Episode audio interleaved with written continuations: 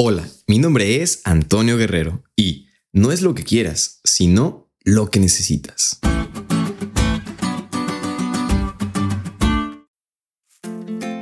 Como seres humanos estamos acostumbrados a satisfacer nuestras necesidades. Siempre queremos más, siempre buscamos sentirnos complacidos, sentirnos satisfechos.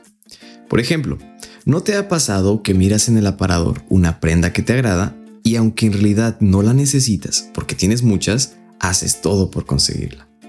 O cuando se estrena un celular, ya tienes uno que funciona bien, pero quieres ese nuevo simplemente por unas cuantas mejoras. Y así nos podríamos llevar mucho tiempo mencionando la gran variedad de casos en los cuales lo que quieres va más allá de lo que realmente necesitas. Y en el estudio de hoy nos damos cuenta de esto, que no es lo que quieras lo que Dios te dará sino lo que realmente necesitas. Así como el pueblo de Israel que se encontraba en el desierto y en cierto punto se habían quedado sin agua, no había nada que beber. Entonces ellos reclamaban arduamente a Moisés. Sin embargo, llegando a Mara, encontraron agua. Era lo que necesitaban, aunque era agua amarga. Pero quizá no era lo que querían, agua dulce.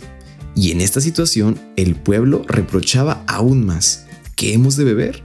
Dios le da indicaciones a Moisés y convierte el agua dulce.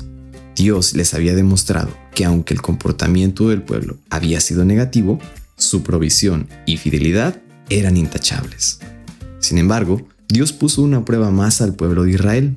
Cuando llegaron a Refidim, nuevamente no había más agua para beber. Y el pueblo, olvidando la provisión de Dios en el pasado, ahora exclamaron, ¿Está pues Jehová entre nosotros o no?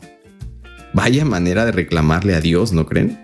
El pueblo aún quería solamente satisfacerse, no confiaba en que Dios les daría a su tiempo lo que necesitaban. Ahora amigos, ¿a ustedes les ha pasado algo similar? ¿Están tan enfocados en lo que quieren y no se dan cuenta de lo que realmente necesitan? Quizá no obtengamos de Dios todo lo que queremos, pero ¿qué deberíamos esperar recibir? No lo que pensamos que necesitamos, sino lo que realmente necesitamos. Y de eso se encarga Dios. Confía en Él y Él se manifestará en ti.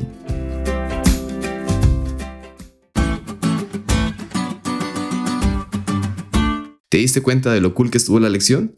No te olvides de estudiarla y compartir este podcast con todos tus amigos. Es todo por hoy, pero mañana tendremos otra oportunidad de estudiar juntos.